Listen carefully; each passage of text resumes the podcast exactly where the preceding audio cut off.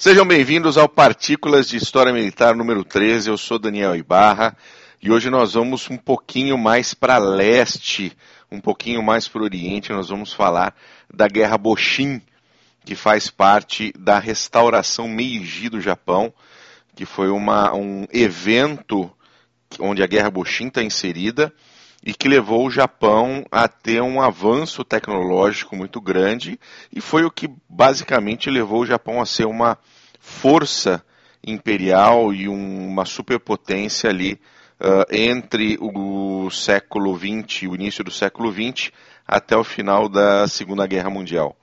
Comigo sempre ele, Glênio Madruga, tudo bem? Saudações cavalarianas, tudo bom? Tudo bom? Como você bem disse, aí está o germen, né, o broto da militaria nipônica que vai persistir até o final da Segunda Guerra Mundial. É legal. Excelente. É, é, é interessante, é, um, é, uma parte da história militar que eu tenho conhecimento praticamente zero. E eu quero ouvir bastante de você aí, o que, que foi essa Guerra Boshin e o que, que ela representou dentro da restauração Meiji. Vamos lá, toca o pau. Vamos lá. Uh, primeiro, já esclarecendo para os nossos ouvintes, né? O fato de você não, Bull, não, não conhecer muito sobre a Guerra Buxim não é raridade, porque tem pouquíssima coisa no Brasil sobre o assunto. Quase nada em português. Então a maioria das fontes ainda está em japonês, alguma coisa foi traduzida para o inglês, mas com acesso bem, bem complicado assim. Mas de pouco em pouco a gente vai peneirando, vai traduzindo e vai montando um, um apanhado um cenário, geral né? do que foi um cenário. Obrigado pela palavra. Muito bem, de nada. Então, o que, que foi a Guerra Boshin? Foi um conflito entre a corte imperial japonesa né, contra o shogunato Tokugawa. Aconteceu ali no contexto das guerras do século XIX, né, entre 27 de janeiro de 68 a 27 de junho de 69, praticamente um ano e meio de conflito. E é uma guerra, até para pensar tecnologicamente, taticamente, é, contemporânea aproximadamente de Guerra da Crimeia, Guerra Franco-Prussiana, Guerra da Tríplice Aliança aqui na, na, na América do Sul, Guerra Civil Americana. Então, todas elas compartilham é, alguns elementos de tecnologia e de avanços tecnológicos nos diferentes campos de, de batalha pelo mundo. Maravilha. Então, o objetivo geral do conflito foi suprimir a iniciativa imperial de retomar o controle direto do Japão, que estava com o shogunato Tokugawa desde 1603, um pouco após a Batalha de Sekigahara.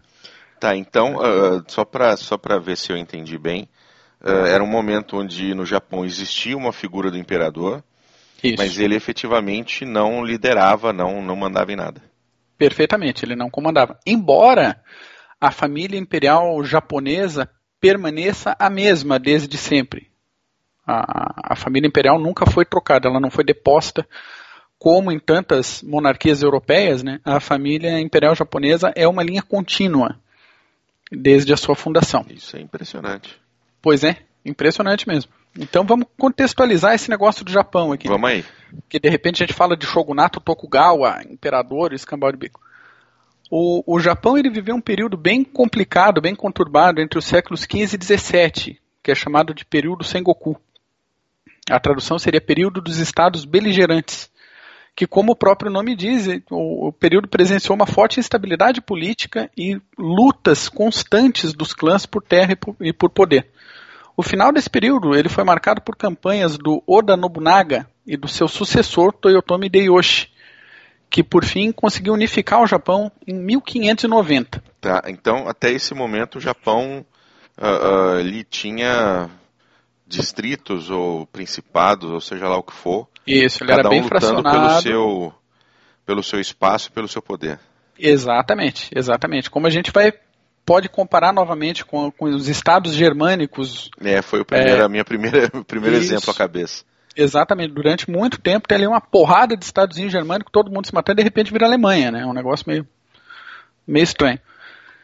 E, como de costume, né? Logo depois da unificação foi iniciada uma guerra contra a Coreia. Que beleza! que foi de 1592 a 1598 e enfraqueceu o clã Toyotomi, que fez a, a unificação.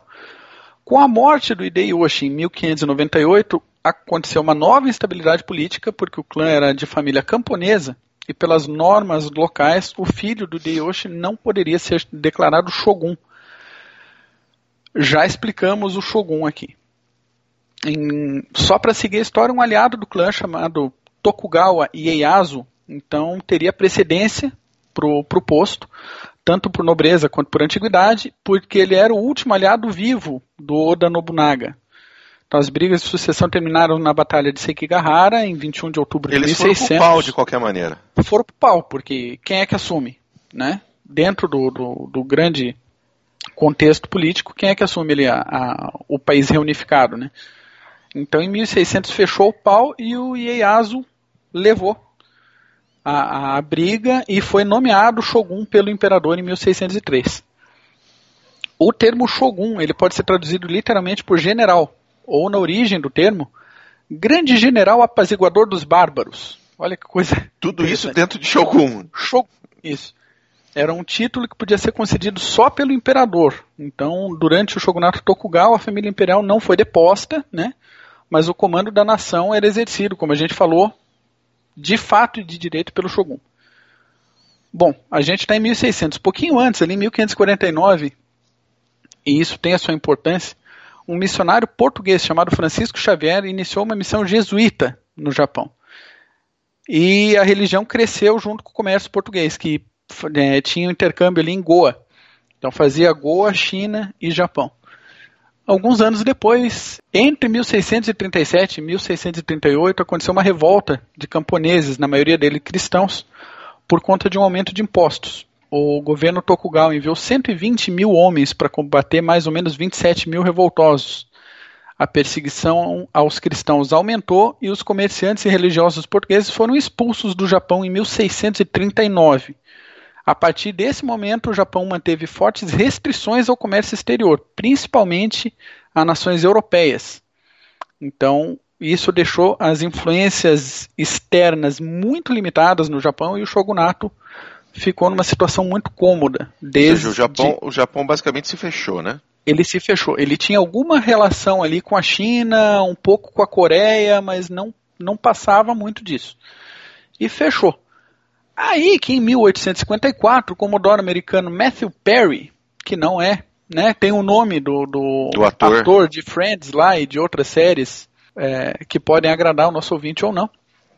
Ele encostou quatro vapores de guerra americano no Japão e conseguiu a assinatura do Tratado de Kanagawa em 31 de março de 54, né, abrindo dois portos ao comércio americano e a instalação de um consulado permanente. Tá, mas isso foi assim, encostou o navio e é, é o que.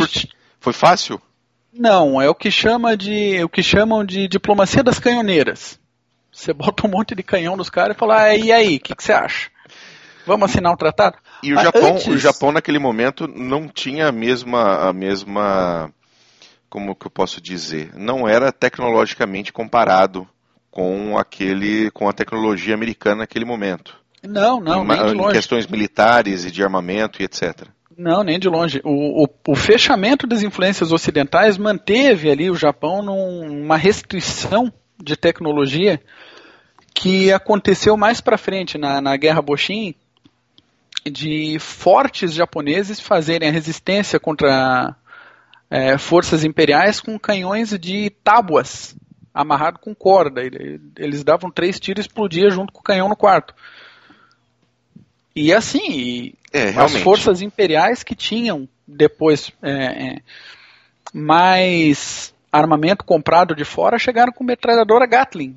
Aí não tem o que fazer, né? não tem muito o que fazer. Gatling Mas, contra espadas, é basicamente isso. É, é, lembrando que metade do século XIX, vários exércitos ainda mantinham espadas que fica complicado não, é ter basicamente só isso, né? É, esse é o meu ponto, né? É, é, é. é Gatling contra espadas, é Gatling contra espadas e apenas espadas, né? Exatamente. exatamente. Ou talvez uns foguetinhos chineses, alguma coisa assim. Isso, mas... alguma coisa né, nesse sentido.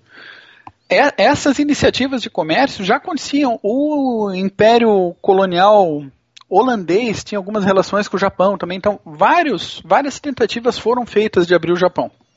Quem conseguiu efetivamente esse pontapé aí foi o, o Perry. Com outro tratado, quatro anos depois, ali, o Tratado de Amizade e Comércio, abriu mais cinco cidades ao comércio americano, entre elas Edo, que é a atual Tóquio. Então, ou, a partir daí, outros tratados foram assinados com a Rússia, com o Reino Unido, com a França, e daí a porteira abriu.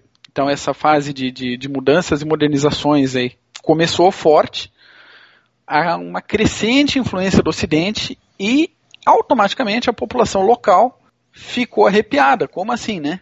É, então, como, como somos tão atrasados, né? Isso, como somos, somos tão atrasados e começaram a se revoltar contra o governo do shogunato e a favor do retorno do controle total do imperador. Aí que o imperador acreditou e passou a interferir diretamente no governo. Em 63, 1863, o imperador deu uma ordem de expulsar os bárbaros bárbaros, no caso, os estrangeiros, né, que foi seguida por retaliações militares multinacionais, alguns portos japoneses bombardeados, russo bombardeou, americano, inglês bombardeou, né? O uhum. que tinha de canhão ali cuspiu. Essa tensão entre o shogunato, que estava enfraquecido, e a Casa Imperial levou a uma escalada militar com direito a convênios com potências estrangeiras e importação de armamentos por ambos os lados. Então, tanto o Império quanto o shogunato começaram a fazer alianças e comprar coisa de fora. Então, a partir desse momento já não interessava mais ao imperador japonês expulsar os bárbaros, né? É, é mudou já, a coisa. Já mudou, já começa, vamos fazer amizade com o bárbaro certo, né? Então, o imperador se aliou à Inglaterra e o shogunato recorreu à França, que logo depois mandou engenheiros e missões militares ali de cooperação e treinamento. Adivinha quem ganhou? Não preciso nem falar, mas Pois é, estava tudo prontinho para a briga. Daí, em 1866, o Shogun Iemoshi e o imperador Komei faleceram, sendo sucedidos pelo Shogun Yoshinobu e pelo imperador Meiji. Em novembro de 67, o imperador deu a ordem de massacrar os seguidores de Yoshinobu. E esse se rendeu prontinho, assim, propondo uma assembleia para a formação do novo governo. Que Quer beleza. dizer, é, não era, é, assim, eu me rendo, entrego o meu posto de Shogun Porém, vamos negociar aqui um novo governo, não vamos devolver para o imperador. Ainda assim, a família Tokugawa ia permanecer ativa e com poder no Japão. E o imperador e os aliados do imperador não estavam muito afim que isso acontecesse. Então, os membros dos clãs Satsuma e Shoshu tomaram o poder no Palácio Imperial de Kyoto, que era a capital do Japão desde o século I, e com a característica delicadeza dos guerreiros nipônicos, fizeram o imperador Meiji declarar sua restauração ao poder total do Japão. O Yoshinobu, que tinha acabado de abdicar do posto, resolveu intervir. Tá, e aí um o pau fechou. O pau fechou. Deixa eu entender de novo, porque ficou, ficou é. estranho para mim. Tá. Então, tá. o, o, o, imperador mandou massacrar o Yoshinobu, Isso. que era o Shogun. Que era o Shogun. Era o primeiro-ministro, vamos dizer assim. O generalzão. O generalzão supremo. fodão da Balachita. Isso aí. E ele se rendeu e falou: tudo bem, vamos formar um novo governo com a mesma continuidade política que existe. Perfeitamente. Certo. Assumiria um novo Shogun. Certo. E aí ele, que era um, esse Yoshinobu, era um Tokugawa. Ele era o Tokugawa, perfeitamente. Ele era ele da família Tokugawa. Tokugawa. Só tá. que os aliados do imperador, que eram o Satsumi e o Shoshu, não gostaram e tomaram o poder do palácio e fizeram, entre aspas, o imperador declarar a restauração para si do poder total no Japão. É isso? Perfeitamente. Tá. Obrigado. Perfeitamente. Daí você tem de um lado Satsuma, Shoshu e o Imperador e mais uma porrada de, de líderes famílias, né? menores, isso, perfeito. E do outro lado, os Tokugawa e diversos outros apoiadores aí. E o pau comeu. E o pau comeu. Então os primeiros conflitos aconteceram em Toba e Fushimi, localidades próximas a Kyoto, Aí eu recomendo o ouvinte abrir um mapinha Google Maps do Japão e acompanhar isso aí, porque de cabeça é difícil localizar, para quem não conhece bem o Japão. E aconteceram esses conflitos a partir do dia 27 de janeiro de 1868. Os 15 mil homens do shogunato tinham sido treinados por conselheiros franceses, mas boa parte ainda permanecia tecnicamente uma força samurai muito próximo do que a gente consegue imaginar como medieval. Do outro lado, 5 mil imperiais tinham equipamento e treinamento quase totalmente modernizados. Quem que treinou esse outro pessoal? Inglaterra, Ah, tá. né? Tá, só para constar. Só pra constar. Após alguns combates inconclusivos, porque no final das contas imperiais estavam em desvantagem de 3 para 1, né? Sim. Alguns comandantes do shogunato trocaram de lado e passaram a apoiar o imperador. Que filhos da puta, hein? Não é? Olha que belezinha. Então Yoshinobu afinou, abandonou Osaka e o assédio a Kyoto, as tropas recuaram e a vitória na batalha foi garantida às forças imperiais. Simultaneamente aconteceu a Batalha de Awa, uma batalha naval ali entre a marinha de Satsuma e a marinha do Shogunato, que acabou por ser uma das poucas vitórias dos Tokugawa na guerra. Friso aqui que se o Yoshinobu não tivesse afinado, provavelmente ele teria dado uma coça nos imperiais mas foi fragilizado pela desistência de vários líderes de batalha dele ali. Após isso, várias batalhas foram empurrando as forças do Tokugawa para Edo até a batalha de Koshukatsunuma em 29 de março de 68, quando Fala, 300... fala, fala a verdade. Não, desculpa te interromper. Fala a verdade. Você treinou antes pra falar esses nomes, não treinou? Claro, mas claro. Porque a gente está acostumado a ler esse negócio em silêncio, né? A gente está sentado em algum lugar lendo isso daqui, daí a gente para, pô, eu vou ter que falar esse negócio, tem que treinar, tem que treinar. E nessa batalha, né? Não vou arriscar o azar. 300 combatentes do Shogunato enfrentaram 3 mil imperiais, desvantagem de 10 para 1. E depois na batalha de Ueno, em 4 de julho. Aí as forças terrestres do Tokugawa tinham sido vencidas e a cidade de Edo, atual Tóquio, foi rendida. Aí que a guerra não acabou. O líder da marinha Tokugawa, um cara chamado Enomoto Takeaki, foi para o norte com seus oito navios e dois mil soldados, juntando-se à Coalizão do Norte, que era uma coalizão de líderes de guerra Uhum. e líderes provinciais do, do norte do Japão, que já estavam né, durante o ano combatendo as forças imperiais. Então ele se juntou à coalizão do norte no fim de agosto, mas já em outubro a situação azedou para a coalizão. E em outubro ainda Edo foi renomeada para Tóquio e oficialmente iniciou a era Meiji. Aí, Parece ok. Game of Thrones isso aí. É, mais ou menos. Daí Edo perdeu. Edo era capital dos Tokugawa, né? Não do Império Japonês, mas era capital dos Tokugawa. Foi rendida, trocou de nome, o negócio. Tá, acabou a guerra, né? Não, É. Não. não. O Enomoto recuou para Hokkaido com seus conselheiros franceses que ainda não tinham cansado de passar vergonha em campo de batalha. Novamente para novamente para situar o ouvinte, o Hokkaido é a ilha mais ao norte das quatro principais ilhas do Japão. Em 25 de dezembro de 68, declararam formalmente a única república japonesa até hoje, Olha a só. República de Ezo. E o próprio Enomoto foi eleito presidente com grande margem. Em seguida, foram construídas várias fortificações e tropas foram organizadas em quatro grandes brigadas, todas elas comandadas por franceses. Aí que a Marinha Imperial chegou em março, foi interceptada pela Marinha Local e os samurais da Marinha Local não contavam com algumas metralhadoras Gatling, assim como com mau tempo, falhas mecânicas, falha de motor e demais elementos do azar que poderiam constar para eles ali. Em abril, 7 mil homens das forças imperiais travaram uma ofensiva, uma nova ofensiva terrestre contra os republicanos. Outra batalha naval garantiu a supremacia imperial. O persistente Enomoto veio a, veio a se render somente no dia 18 de maio de 69 e em 27 de junho a República de Ezo acabou. Ah, E daí, rapidinho. finalmente acabou a guerra. Um ano e meio. Que coisa. Muito bom, que interessante. Pois é, pois é, para ver. O... Daí tem os poréns, né? Com, com o fim da guerra e com o Japão unificado, o, o imperador ele pôde dar prosseguimento à modernização nacional, com, contando né, com diversas Sim. parcerias internacionais aí. Então, aquele sistema de hereditariedade dos domínios locais foi abolido, né, o que normalmente se associa com o Japão feudal, que é um pouco Sim, complicado de falar em Japão feudal, mas ok, vamos simplificar por aí. Então esse sistema deu lugar a províncias com governantes apontados pelo próprio imperador.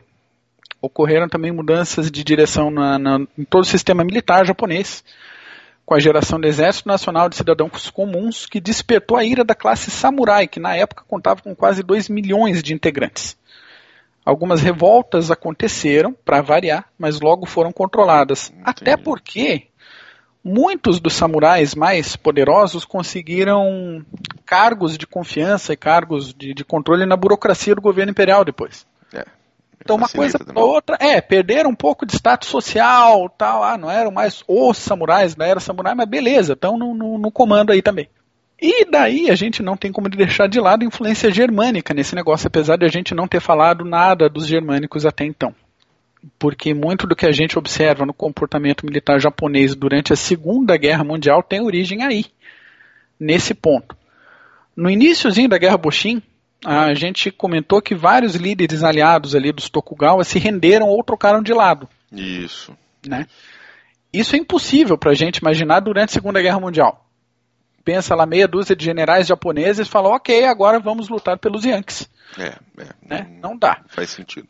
Então, depois da Guerra Boshin, o imperador reformulou vários aspectos da sociedade japonesa, trazendo de volta alguns ideais românticos ali de honra, lealdade, devoção ao imperador, o código Bushido, aquele negócio. É, é próprio, eu acho que é propriamente dito uma identidade nacional, né? Sim, sim. Você ah, não consegue sim. imaginar isso durante uma Segunda Guerra porque você tem identidades nacionais, né? Exato. Em nenhum lado. Você teve alguns casos extremos aí de deserção, piloto que saiu com o avião para um lado, aterrizou no outro e se entregou para lutar pelo, pelo inimigo, mas são, são casos bem esparsos, né? São casos, são exceções realmente. Exatamente. E, porque existia identidade nacional. O Japão não tinha uma identidade nacional. Perfeitamente. E nesse momento, depois da, da, da Guerra Boshin, ele se alinha com muitos, né, em época, se alinha a, a muitos países europeus que estão nesse processo de formação de estados nacionais. Assim como a América Latina, coisa, as, processos de independência, consolidação de território, consolidação de identidade, todo esse processo o Japão já se alinha nesse, nesse mecanismo. Sim. Enquanto isso tudo ocorria, a Guerra Franco-Prussiana de 70 e 71 terminou com o Segundo Império Francês, que tinha sido aliado dos Tokugawa. O imperador então resolveu que seria uma boa reconstruir o exército japonês nos moldes do então vitorioso exército prussiano. Já, né? Prevemos Sim. cagada para o futuro, mas. Mas, né? Você que está dizendo, não sou eu. Tudo, não, tudo bem. A gente, depois, né, no conforto do nosso sofá, a gente, assim, só podia dar merda mesmo. Mas tudo bem. Na época ele não tinha como saber. Um dos enviados lá para o Japão, pelo Molt, que foi um camarada chamado Jacob Meckel, me perdoem a pronúncia, que promoveu toda a reformulação militar japonesa em tática, estratégia, transportes e logística. Ele inseriu os jogos de guerra no treinamento de oficiais, ele costurou as teorias de Clausewitz com a cultura japonesa, e ele foi a principal cabeça que reforçou o ideal de que a vitória prussiana na guerra contra a França deveu-se muito à obediência completa ao imperador. Agora tem um alemão, né, um prussiano, falando dessa importância de obediência completa ao imperador, numa situação que esse valor de devoção ao imperador já existe culturalmente no Japão. Sim e que o próprio imperador quer reforçar isso para consolidar o seu poder no território. Aí a gente tem toda, todo o dinamismo consolidado na Segunda Guerra Mundial. Sem dúvida nenhuma. Né, desses valores plantados pós-Guerra Boshin e de todas essas reformas militares aí. Como né, não podia deixar de ser, as reformas do Meckel elas foram louvadas com a vitória do Japão sobre a China na Primeira Guerra Sino-Japonesa, 1894-95. Porém, a ênfase na atuação da infantaria levou a pesadas baixas na Guerra Russo-Japonesa de 1904-1905. Então a gente tem o processo. Guerra Boshin, terminando com a Era dos Samurais, reformulação militar, Primeira Guerra Sino-Japonesa, vitória, primeiro laboratório do, das forças do, do Japão modernizadas, Guerra Russo-Japonesa 1904-1905 e daí a gente parte para os processos Primeira Guerra Mundial, nova reformulação e Segunda Guerra Mundial. Que maravilha, é, é realmente não dá para não falar de Japão na segunda sem estudar um pouco de Guerra Boshin. Sem dar uma mordidinha na Guerra Boshin, porque senão a gente não, não sabe de onde surgiu esse negócio. A impressão que a gente tem quando lê de forma mais genérica é que o Japão vem numa constante evolução e que esse ideal samurai permeou toda a construção japonesa até a Segunda Guerra Mundial. E não foi. Não foi. Essa é, rendição e troca de lado de líderes, realinhamento de alianças, coalizão do norte contra o imperador, Tokugawa articulando os líderes, o pessoal. Peraí, né? A gente tem que estar tá bem, bem ciente desses processos. Eu não gosto do termo ruptura, mas desse, dessas mudanças rápidas no, no modo, na construção social e mental do Japão em menos de 100 anos. Sim. A gente considerar, hein? 1854 com a abertura lá com o Perry, na abertura dos portos com o Perry, até final de 45. Dá menos de 100 anos e olha a quantidade de coisa que o Japão passou de reformulação, tecnologia, tudo, né? Tudo, tudo. Impressionante. Impressionante. Mas você sabe que em algum momento eu achei que você fosse soltar um Takahashi no muro, viu? Não faltou vontade. o Fujiro Kakombi, quando ele foi para Hokkaido, né, pegou o Fujiro, o general Fujiro Kakombi. É. Então tá bom, meu querido. Excelente PHM, hein? Pois é, é mais informativo do que dinâmico, talvez mas é, é pedra que, que, que, a gente precisa falar até pelos próximos assuntos que a gente vai trazer para os ouvintes, hein? A gente tinha que dar uma passadinha rápida aqui na Guerra Boxin. Com certeza. Beleza, meu querido. Então o próximo agora, CGCast, vai ser sobre a Segunda Guerra Sino-Japonesa. Segunda Guerra Sino-Japonesa, atendendo a pedidos dos nossos ouvintes pela fanpage do Clube dos Generais no Facebook. Finalmente, hein? Segunda Finalmente. Guerra Sino-Japonesa. Finalmente. Estamos quase fazendo um ano de podcast. É verdade. Quase fazendo um ano de podcast. É verdade. Mas beleza, meu caro ouvinte, obrigado por você ter nos, nos escutado durante esse tempinho sobre a Guerra Boxin. Mac, valeu. Eu que agradeço pela imagina. sua participação e a gente volta no próximo CGCast. Falou? Valeu. Valeu, um abraço, tchau.